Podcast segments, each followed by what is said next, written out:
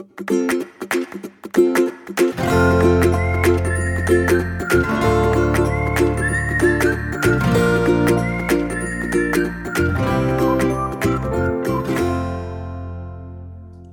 迎收听留学大小事，今天是 Shirley 的会客室。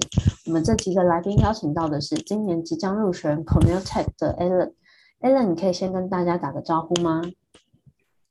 呃，大家好，我是 Alan，然后我是毕业于淡江大学资工学系，然后今年有申请到 Cornell Tech 的 CS，然后今年会去就读。嗯嗯，那可能有些同学不是那么了解，Cornell 的主校区是在纽约州的伊萨卡，然后 Cornell Tech 的话是 Cornell 在纽约曼哈顿的校区，所以无论是地理位置啊，或者说跟企业连接都会更有优势。在近年来，就是因为这样子获得很多学生的青睐。那因为 Cornell Tech 开的科系啊，以及收的学生是有限的，所以可以被 Cornell Tech 接受，真的是很不容易。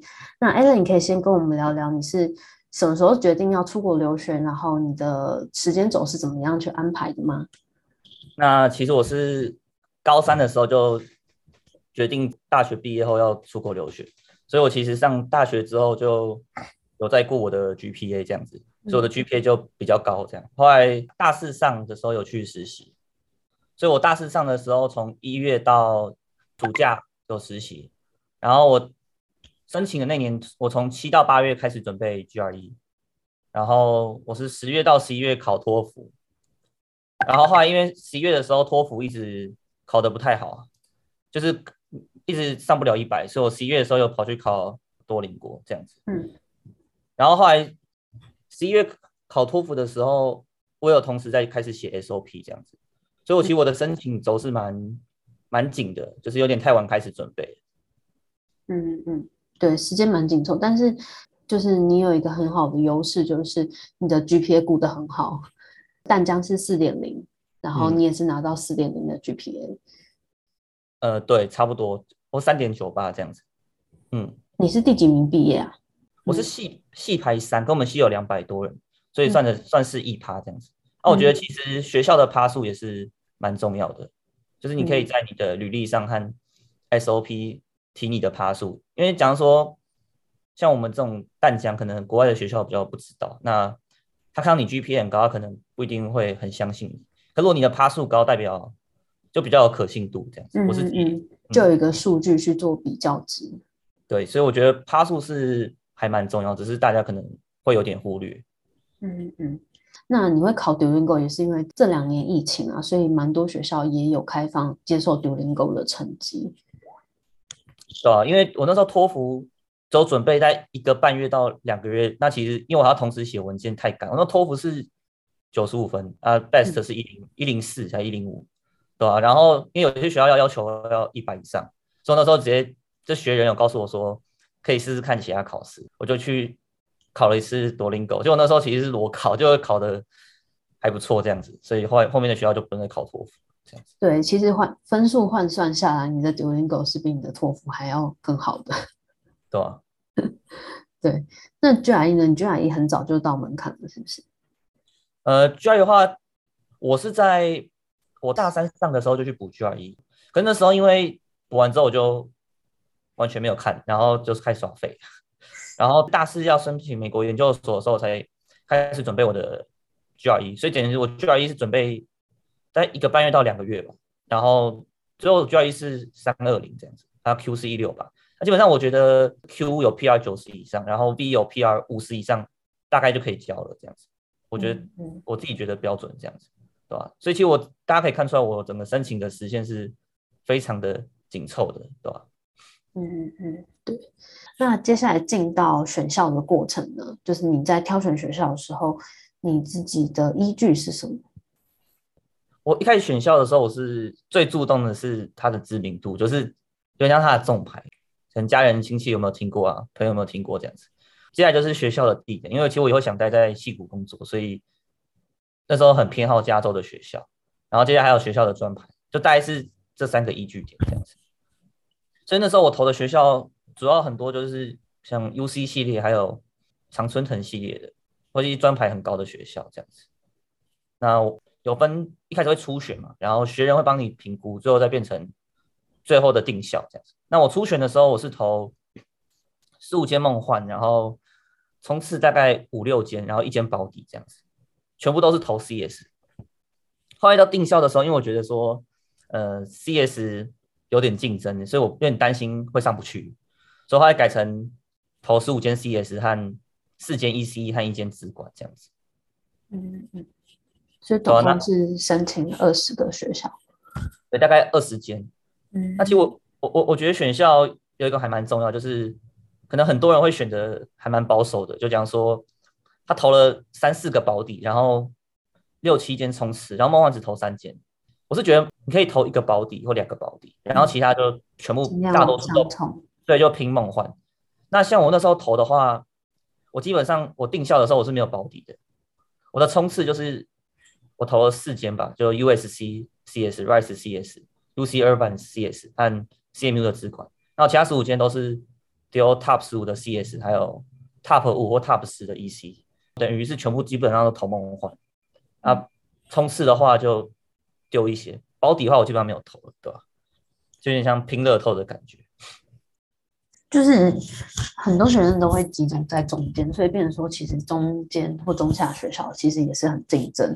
那像你这样子敢去投前面的学校，那最后的结果也是印证出来，就是真的你敢做的话，就会有机会嘛。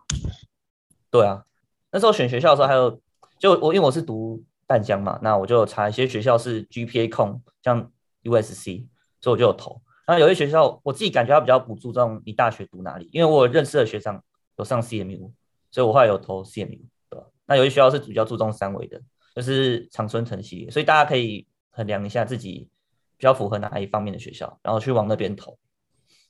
我记得你定校的时候其实蛮是看学校的嘛，就是可能说哦，你很喜欢 CMU，那 CMU 的话，你可能申请到两个或三个以上。呃，对啊，因为我知名度是我比较注重的，这样，所以我那时候就是。很喜欢的学校，我就会想要多投一点。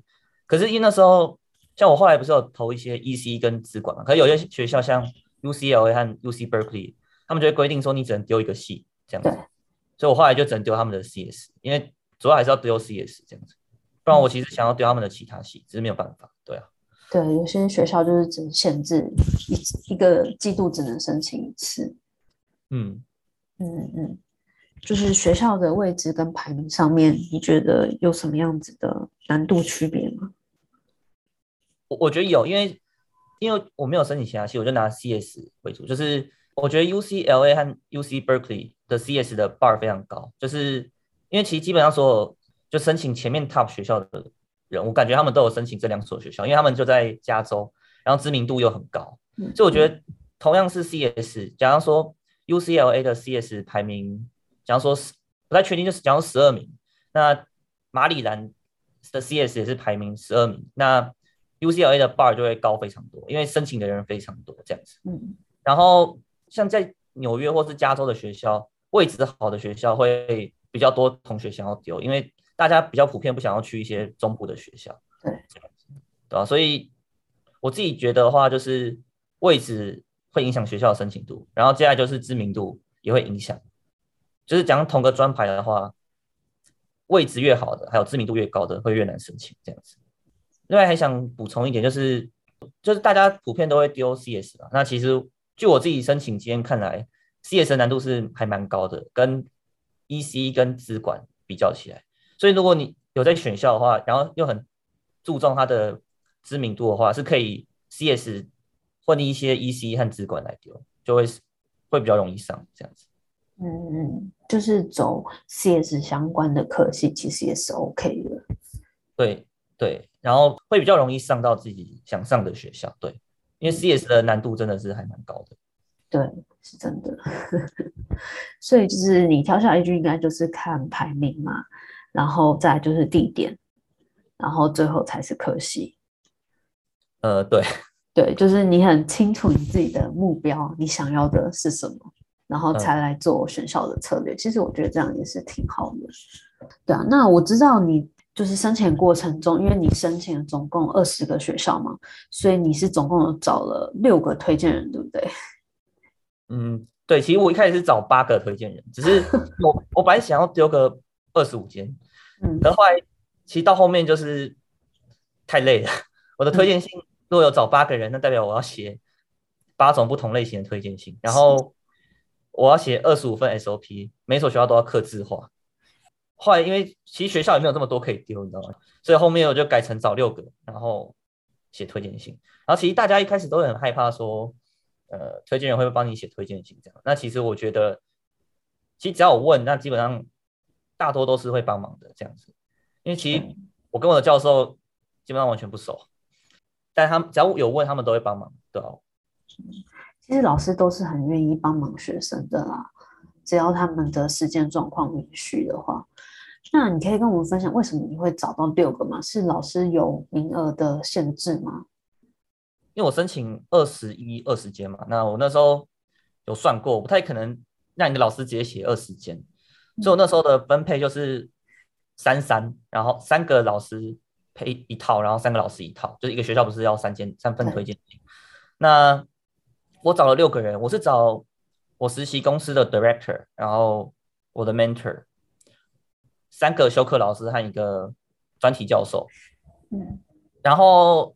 因为其实我那时候专题教授的信就是只有一个嘛，我只有做一份研究，所以我后来就变成说，我的推荐信分配，我就是把比较排名比较前面的学校，就是变成推荐信是配研究加修课加工作嗯的推荐信，嗯、因为这样子的话，其实推荐信的话，它主要就是各有一份比较好，就你有你的工作经验，各个面向的能力呈现这样子。对，那比较相对后面的学校，那我就就只能用。两份修课的推荐信和一份工作的推荐信来处理这样子。嗯，那其实推荐信的话，我觉得大家往往都会写的很保守。有些教授会叫你自己写嘛，那你写完后要给他改嘛，大家都不太敢写，把自己写的很好。那其实我那时候也是一开始把自己写的，就是有一点称赞，但其实没有到很好这样子。那时候我跟 Shirley 讨论，然后 Shirley 就说我可以把自己写的比较好一点。有自信一点，对，有自信一点，因为其实胆子要蛮大的。像我那时候就是，我在每一封推荐信都会写说我是那堂课的一前一趴学生，或者是说我是，就是我觉得要有比较啦，就是讲说我是这个这整个班里面最强，就是要有比较，这个推荐信才会有效果。我自己是这样觉得。那你写出来这些推荐信，老师都有接受吗？他们有在改吗？自己知道吗？因为我找了六个推荐人嘛，那工作的 director 是外国人，所以他是自己写的。嗯，那我的工作的 mentor 他是让我自己改，就是拿去润稿就可以。但我发现其他教授都会改，就是你写完之后，他们不一定会照你的版本。就是基本上，据我的观察，四个教授都有改我的推荐信这样子。所以其实你写完之后，教授如果觉得你没有这么好，他会帮你改掉这样子，只是你不知道这样子。嗯，所以就是大胆的写，我自己觉得。嗯，就是最后还是尊重老师他们的专业。呃，对啊，老师还是会改成他想要的样子。嗯嗯嗯，那你就是上这么多好学校，你有跟推荐人分享吗？有，我跟就是我很感谢帮我写推荐信的教授，还有我的主管们，对吧、啊？我要送他们礼物这样子，因为其实我觉得推荐信算是我申请还蛮头痛的一块这样子，因为。其实很麻烦，因为他们要帮你，假如我投二十间嘛，那他们要帮我写十二间学校的推荐信，那其教授的时间都是很宝贵的，他们要一所一所学校连接帮你填点出来，然后帮你填，他们也是很麻烦的，对吧？所以我很感谢帮我写推荐信的老师们，还有主管们。嗯，对，真的，因为其实推荐他们的作业量也很大，他们除了要帮你做推荐信，那可能还不止你一个学生，然后他还要处理他自己原本。应该要做的工作，对，所以真的是要好好谢谢他们。所以之后你假如说去到美国之后，也可以跟他们保持联络。好、哦，对啊。那 SOP 呢？你刚刚前面有讲到说你 SOP 也是改了非常的久。嗯，对啊，因为每个学校都要交一份 SOP 嘛。那 UC 系列的学校要交一个 Personal History Statement，我觉得这些文件都非常难写，对吧？然后我有给像。Linda 和 Shirley，因为他们是我的顾问，然后帮我看我的 SOP，所以其实我 SOP 也改了很久这样子。嗯嗯，你刚刚想说改了很久是模板吗？还是说每一个学校都改这么久？因为一开始写 SOP 的时候要改，就是一个模板嘛。那改完模板就已经花了一个半月到一个月。那后来之后，我申请了二十间学校，那二十间都要刻字化。假装你你的兴趣是 Networking and Systems，那你就要去看。假设我要申请 CMU，那我就要去看。CMU 的哪个教授是 Networking and Systems 的专家，然后我就要去看他有教什么课，那这堂课可以跟你的过去的经验有什么结合，然后让你想要去这所学校，然后甚至有些学校是像 UT Austin，他就是比较喜欢发 paper 的学生，那你就要去看呃教授写的论文，然后这个论文跟你过去做的研究有什么结合，所以基本上。每个学校都要客制化，而且我觉得客制化不是说因为有这门课，然后我想修就好了。因为你要写说你过去做了什么，那你发现你看哪里需要改进，啊，所以你才要去修这门课。然后这门课可以对你未来造成什么影响？所以其实是还蛮难写的，就是每所学校他们的课程都不同，然后教授也不同，所以光每一所的客制化都要花相当长的时间。嗯，对，所以其实 SOP 是真的是整个申请很关键的一个部分，所以我觉得你可以拿到那么好的结果，也是因为你在 SOP 上面下了很多的心力，然后真的是一个一个学校去研究他们的学校特色，然后课程的架构，然后怎么去跟你自己的背景跟你想所学的做结合。我记得你好像都是压线。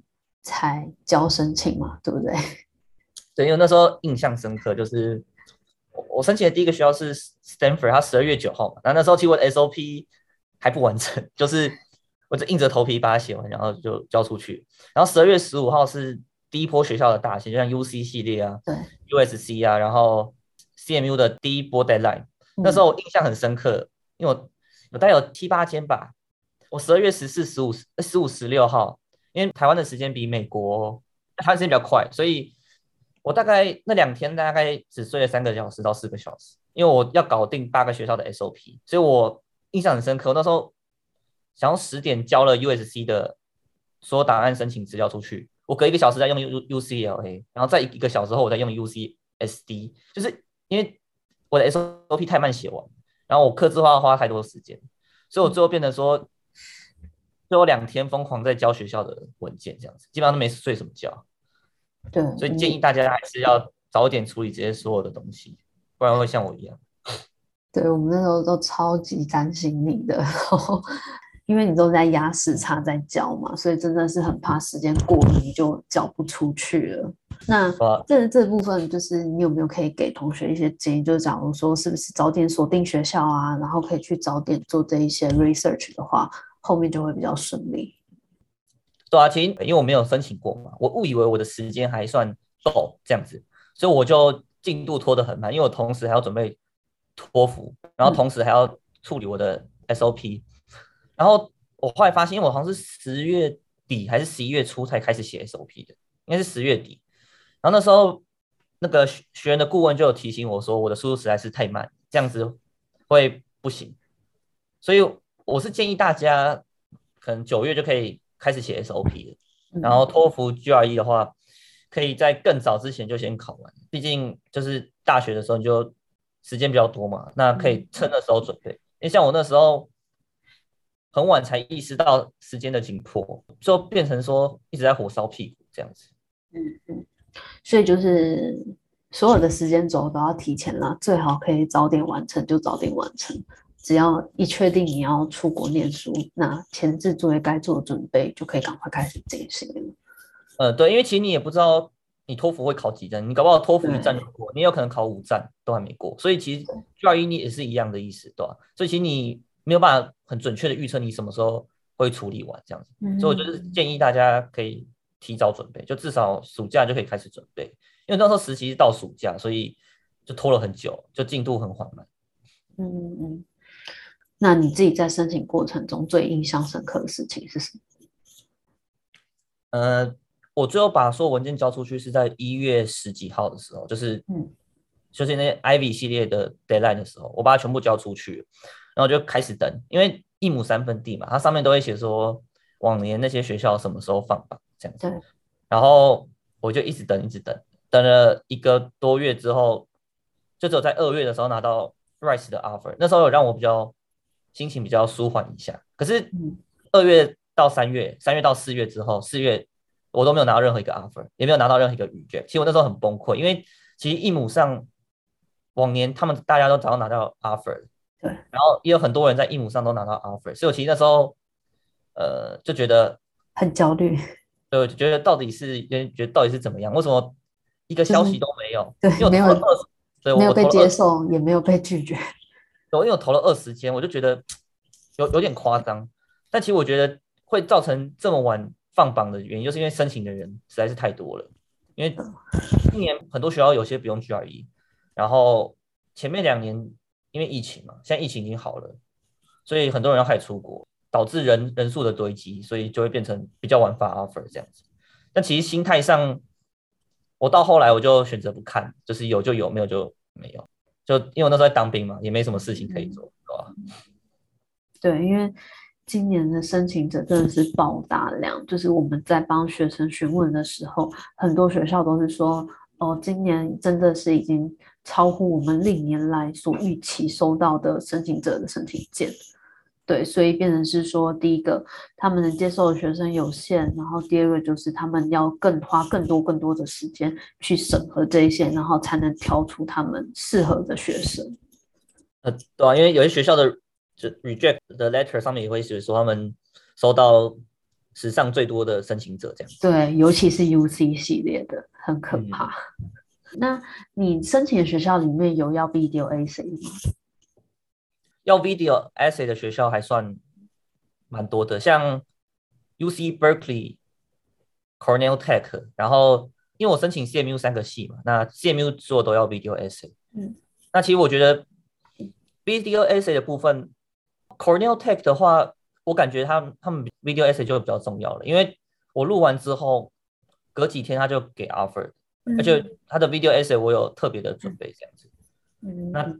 Video essay 的话，还是建议大家要认真准备，因为学校既然要要你录 video essay 的话，那代表他有他的原因，不然他不需要搞得这么复杂，这样子。嗯，对，就是就再多给你一个表现自己的机会。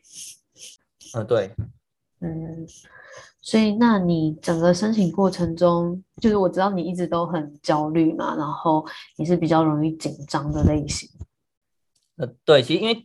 申请的过程中，其实我还蛮想要放弃的，因为蛮想要晚一年再去的，因为我觉得我的英文太慢开始准备，就变成很赶，然后蜡烛两头烧，然后我的 SOP 也开太晚开始写，然后嘞，其实我中途除准备申请学美国研究所以外，我要去找软体工程师的练习他的面试，然后那时候拿到 Dell 的 offer，所以其实我那时候还蛮想要直接晚一年申请，就是不申请，就是。整个压力都很很大，然后很焦虑，后来最后还是硬着头皮把它做完这样子。但其实我觉得这好像是每个申请国外研究所必备的心路历程嘛，因为我看网络上很多人都这样分享，对吧？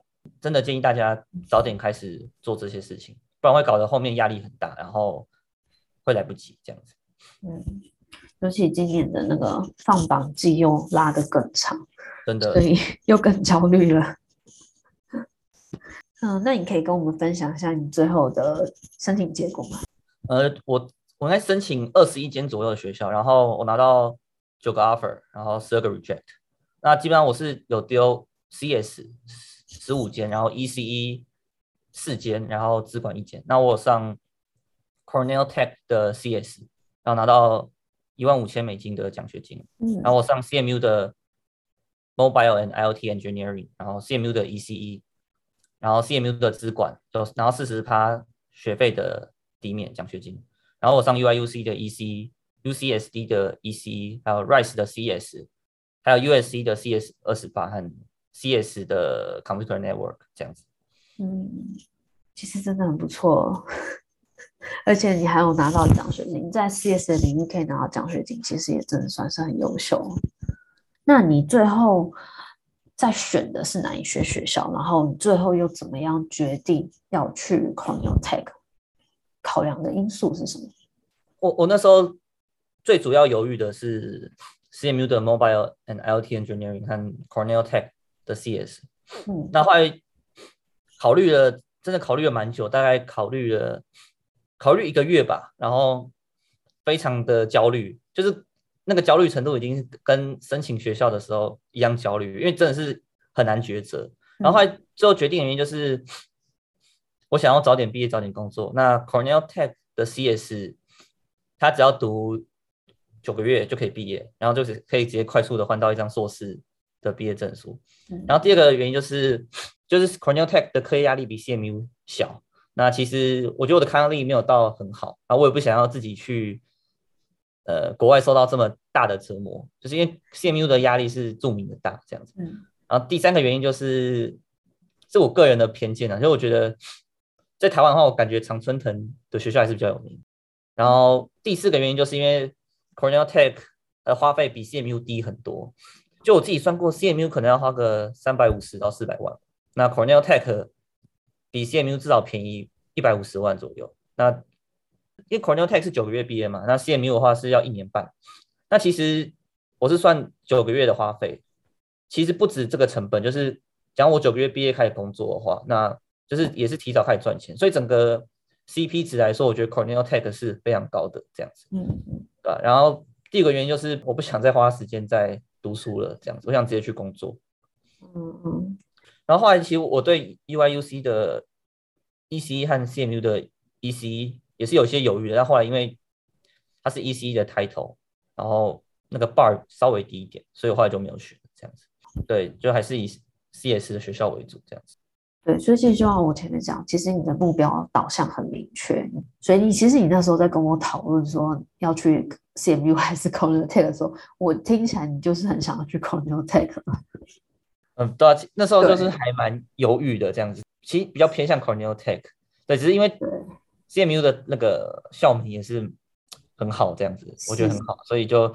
有有一点犹豫啊，这样子。但我觉得就是像你讲的，要看几个人的因素啦。你的目标取向是什么？然后你自己的状况，你觉得你有没有办法 handle？因为我们最终目标还是一定要拿到学位嘛，不然前面的路都白走了。嗯、没错。对啊，对啊。那你自己观察到今年 CS 的申请竞争的情况呢？我觉得今年的申请申请者是真的蛮多的，因为主要原因就是不用 GRE 嘛，然后。疫情又趋缓了，所以很多前面两年没有申请的人就会开始要出国了，所以其申请者越来越多，而且现在是大自工时代嘛，就是 CS 的薪水在国外应该是就比较高的，所以很多很厉害的人也要跟着转嘛，就变得非常的竞争这样子。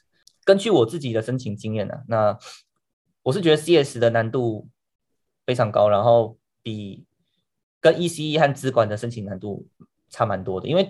我三个系都有申请。那我 ECE 的话，我除了 Stanford 以外，我另外四间就 UIUC，然后 CMU 和 UCSD 都有拿到 offer 这样子。可我 CS 被拒绝的学校超过了一半，就大概被拒了一半以上的学校，就像什么 UCLA 啊这种都被拒绝这样。所以有些学生比较在乎学校的排名的话，我是觉得可以混丢，就是可能丢 CS 丢大多数，但是可以丢一些 ECE。然后丢一些资管，因为其实我觉得这样子会比较好上，这样子，因为讲说前十名的 ECE，我觉得难度可能比前二十的 CS 还更好上，这样子，类似这种概念，是根据我自己的经验的。嗯嗯，那我知道你已经有认识 Cornell Tech 的一些学生了吗？你说他们的背景都非常强，对不对？呃，没错，没错，就因为我我们有 Cornell Tech 的群组啊。就加入那个 LINE 群组，然后有找到两个室友。那因为其他人的背景我没有到很清楚。那我室友的话，一个是清大资工，然后之前在 Google 实习这样子。然后另外一个室友是中国清华大学，之前在就在腾讯工作这样子。我觉得有有工作经验应该是蛮重要的。就是基本上有申请上的人，像我是晚一年申请嘛，因为我要当兵。很多人的年纪基本上都比我大，大概有八到九成，好像年纪都比我大。很多人都是晚两年、三年先去工作，或者先去赚钱，然后再出国这样子。因为有工作经验，我觉得会差蛮多的，会会比较好上这样子。了解。那你觉得你满意你今年申请的结果吗？嗯、呃，我觉得还蛮满意的这样子，感谢学员的帮忙这样子，对吧、啊？嗯，你自己也很努力啦，然后也做了真的很多功课。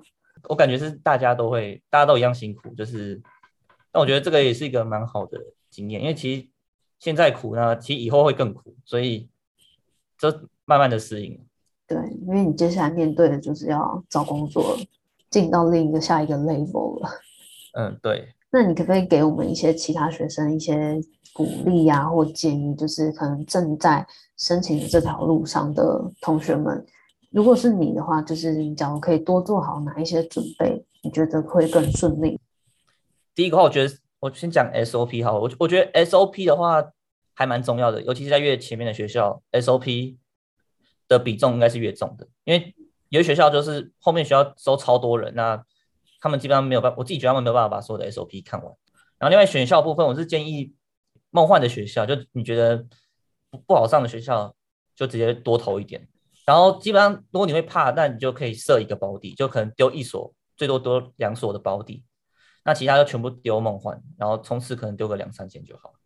我觉得这样的策略是比较合理的，这样子。但另外一个就是，如果你要海投的话，推荐信也要足够。那推荐信的部分的话，建议就是其实不用有什么包袱，就直接问你的教授或者是你工作主管。基本上我觉得他们都会很乐意帮忙这样子。